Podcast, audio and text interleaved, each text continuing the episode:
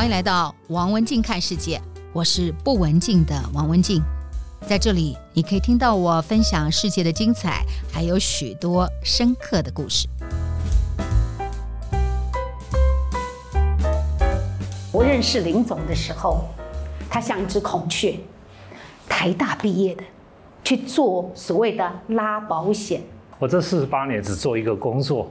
啊，从第一线的外勤啊，到后来公司的高管，到后来公司的总经理、总裁，就是一路啊，到现在没有改变过。现在自己创业也是做保险啊。那我特别想谈他四十岁到五十岁这十年的时间，从孔雀怎么变乌龟这一段人生哈，他独当一面，在台湾当时八家保险公司的最后一名，第一人寿。倒数第一的第一人寿当业务的头，他在去了三年之后，业务部队建制起来之后，然后董事会开的前两天，董事长找他过去聊了一下，因为董事长之前说你就是接下来的总经理，然后呢，在前两天的董事会前才跟他讲说，潘谁？总经理不是你，那总经理是谁呢？他非常错愕的原因在那一个人从头到尾就说：“我挺你，我挺你，我挺你。”挺了半天之后，是他要坐上去，所以他压根没有想到会是那一个我挺你的人坐上总经理。我在南山的时候做得非常好，还算是南山第一代的人啊。民国六十五年就进去了啊，我做了十六年。我在南山建立一个很庞大的队伍，大概有两千个人，最大的一个团队长。我做的很好的，就第一人寿是看上我了，他就来挖角啊啊，叫跳槽过去那边当业务副总经理。可是那时候业务呃第一人寿我刚刚讲过，全台湾倒数第一的哈，业务体系啊哈，才一百多个人而已，而我有两千多个人，他有一百多个人，那当然你就是那是一个职业生涯很急剧的一个转变的。三十九岁呀哈，你又有你有一点经验，你的体力又很好，对不对啊？有有一点累积啊，有点积累，对不对啊？你就会想。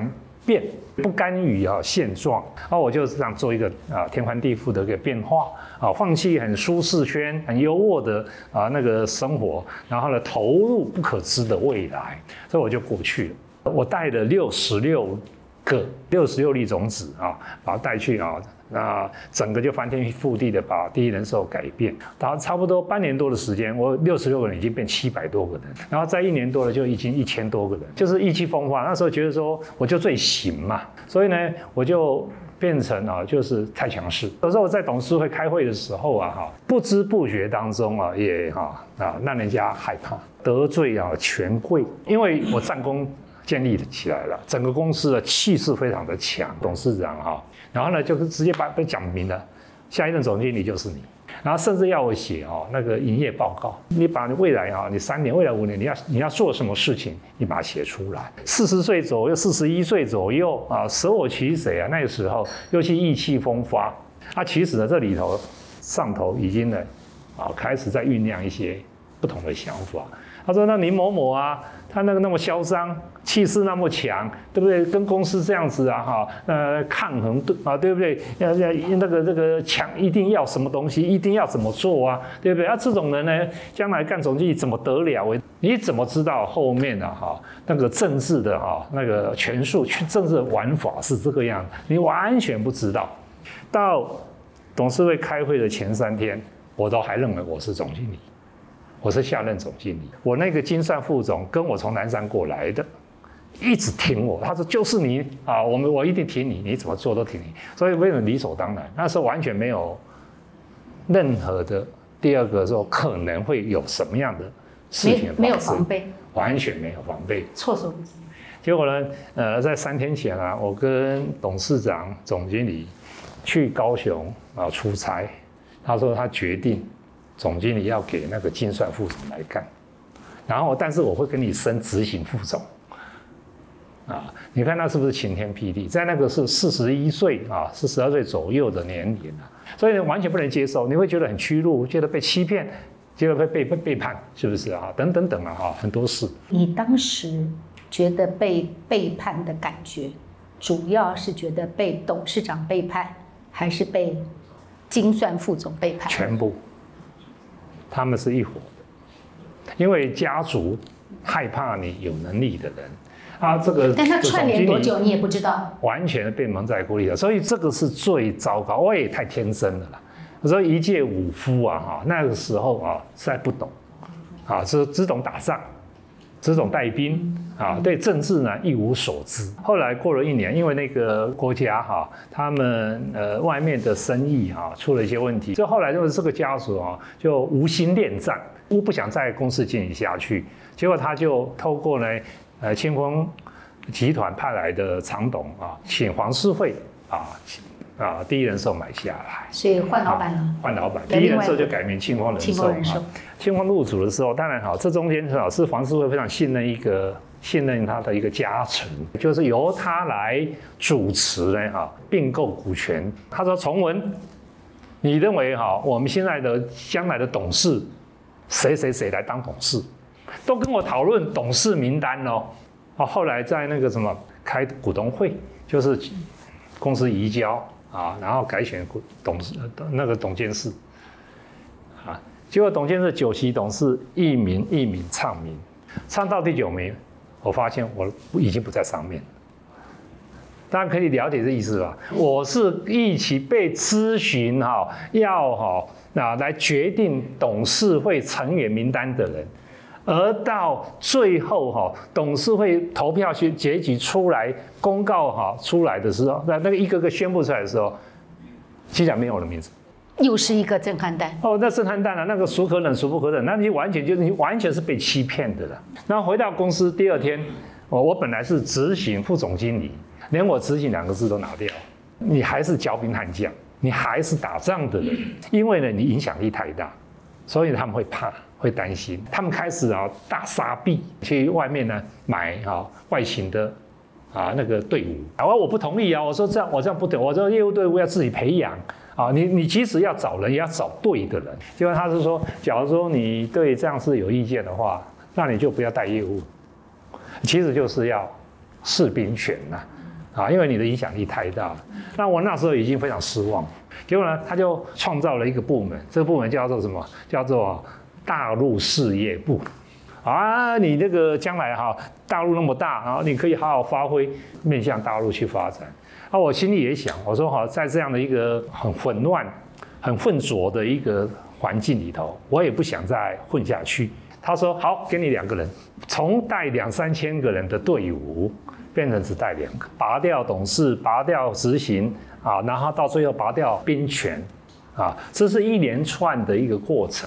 那但是呢，我最后决定我还是留下来。我们今天在谈遭遇跟选择，影响了你之后的人生跟际遇。你以前管千军万马，所以当你不再有权势的时候，你每天进办公室，你每天要看到他们，但你已经不再是他们的老板了。而且很多人就已经投靠啊那个有权势的老板了。啊，那你就能请能玩，在那个时候是非常清楚。第二，那我进去要干什么？我只管两个人，大陆事业部，那我到底要干嘛？我就我选择留下来，然后怎么办？当时我要选两个人，一个是我秘书嘛，那当然是啊。另外我还在挑一个人，然后我挑一个非常有企划力的一个，我以前培养的哈，从外勤转到内勤的，做做培做训练的哈，训练科长。那后来我就找他，我说我现在要做大陆事业部，我需要一个副理，我要你，你来不来？嗯，当哈有一个失了权势、失势的一个老板找你去，可能没有前途。那你去不去？他说我可以换公司，但是我不换老板。平常讲老板很有权势啊，很有威威风的时候啊，哈，讲这种话你会觉得说你还要怀疑他的动机啊。但是老板哈已经失势啊，已经落魄的时候，他还讲这个话哈。到现在我创办新山，他跟着我一起创业，现在还是我公司的 COO 营运长。他今年六十二岁，以前也是从二十几岁啊跟着我。他跟着我三十几年，现在也是我公司我的左右手。也就是说，那是你在患难当中真的交到的朋友，虽然是部属。我觉得他有眼光啊。那我记得那天你在聊的时候，你提了一句话说，背叛哈，亲情的如果至亲的离开哈，会比较容易随着时间会会比较淡哈，但是呃背叛他像磕在骨头。像这过去这一些人啊，我不但现在不不不恨啊，我反而非常感恩，因为他们提供你人生最珍贵的养分，金刚怒目金刚啊，来来修炼你。嗯，没有他们的修炼啊，很难成就现在的今天。佛家说的怒目金刚来修炼自己，在这个 CEO 的旅程当中，是一个自我修炼、自我成长的一个过程。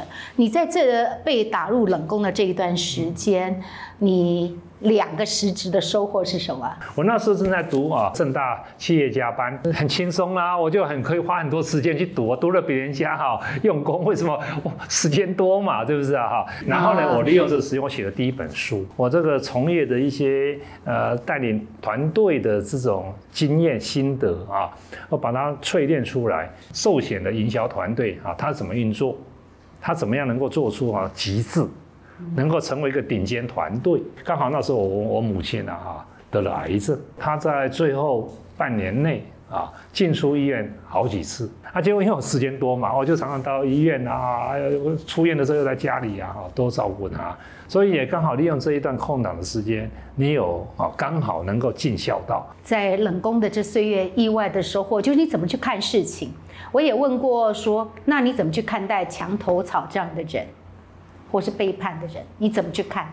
他讲了一句，好，他说：“哎，不用想那么多，你想想，动物都会趋吉避凶，那所以他在发生危险的时候，更何况是人，在碰到那个状况的时候，大家选择对他最急的状态，那是人之常情，连动物都知道。”是人性的哈，而且透过这些事情，你可以多了解他。原来哈，当你在顺风顺水的时候，你很难知道说这个人是真的还假的。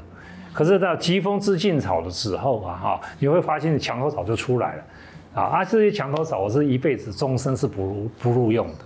就是这样，你就很清楚嘛，免得说你呃，你假如说没有因为这种事件你发生了，结果他来了，就有一天呢，他他又跟你搞了一个大窟窿，反而是损失更大嘛，对不对？所以哈，反而因为这些事件，我们认清哦，原来这个人，那这个人以后我就不要录用。如果没有那个十年哈，我们刚刚说了，在这十年当中打入冷宫，如你刚刚说你败在太强势，那败在太强势，你怎么去修修强势这件事情？呃，一个是觉察嘛。第二是觉察之后，怎么去长出新的行为，然后变成新的你。我我我觉得哈，这样子的一个进化哈，是不知不觉的。也就是说，你知道说这样子发生啊啊，因为这样子啊，你就慢慢会去修正自己的行为。很自然而然，那不是刻意的。像这种修正行为啊，不是刻意，但是你要有觉察。但你如果在董事会一样有冲突的时候，你还会像以前那样？哦，讲话就不一样了。现在讲话就是比较会圆润一点的。会什么？圆圆润一点，不是圆滑，圆润。圆润、圆滑、圆融，要圆融一点，比较圆融一点。哎，都是啊，多替人家想，人家有他人家的立场啊，多多替人家想啊。那那那是在。趋吉避凶吗？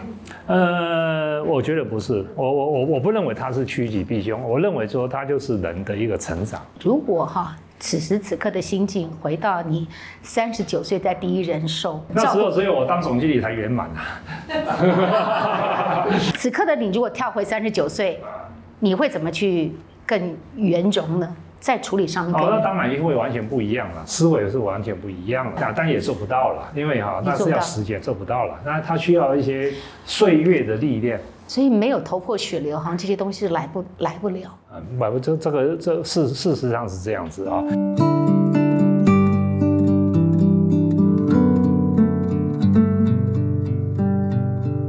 林先生身上有癌症。我记得有一次，我请他去参加一个大型的论坛，他飞回来，然后演讲完了之后，他才跟我讲他癌症。我不知道如果是你哈，你人生十字路口，你会怎么去选择？事业、家庭、命，你会怎么选择？冲啊，更要冲啊，表示生命有限呐、还不全力以赴吗？他竟然这样跟我说，意思是说，想那么多生死就冲下去了。啊，我说他是一个无痛感的人，极端的乐观跟正面的人，所以很多的那件事情他就。他就真的是没有什么感觉。结果在上海的时候，突然我他就发现说，我尿尿怎么会有血了啊？开头没有注意啊，后来连连续几天都有哦，这不得了，就赶快啊去上海的医院啊去检查。上海医院的医生啊，啊台湾医生赶快回去，叫我就一句话赶快回去。回一回来哈，回到三总啊，三总的那个三军总院很多守医生嘛，啊膀胱镜一做就不让我回家了啊，就是恶性肿瘤。恶性肿瘤啊，是什么癌？啊，就是膀胱癌。就就膀胱癌。可是呢，他那时候就要做化疗。啊，化疗呢，好还好是从那个尿管打进去的啊，一个礼拜要做一次。啊，怎么做呢？我每个礼拜四从上海飞回来，礼拜五做化疗，休息两天，礼拜一又飞回去，连续十个礼拜。哦，那那那个是很很煎熬的啊，也就是说，呃，你外做化疗，你身体会比较虚嘛，啊啊，但是我就这样子，因为公司在刚开始的阶段，你不能停下来，而且都而且不能让人家知道，不能让人知道，我连我自己的兄弟都没让他知道，我邻居兄弟通通都不知道，呃、我连保险都没没有申请，因为啊，因为以我的知名度，台湾的保险业知名度，只要一申请，啊。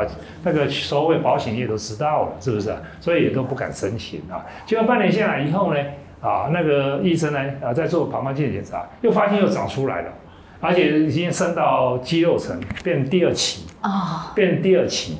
啊，第二期又把它挖掉，挖掉以后，医生说你要做血液，全身的血液的化疗，我就拒绝了。我说血液化疗一做的话，哈，我一定是面容枯槁啊，头发毛发开始掉，对不对啊？那你这样一看，你就知道你是有病的人。啊，有病的人，我知道在公司在创业，在起要要准备要冲刺的阶段呢，哈，没有人会跟你的啦，你找不到人才啊，是不是啊？后来我就我就放弃，我说我不要做西医治疗，我就找了一个原始点啊，哈，热疗哈，吃大量的姜啊，做干推啊，哈，我还有一点特色就是自律。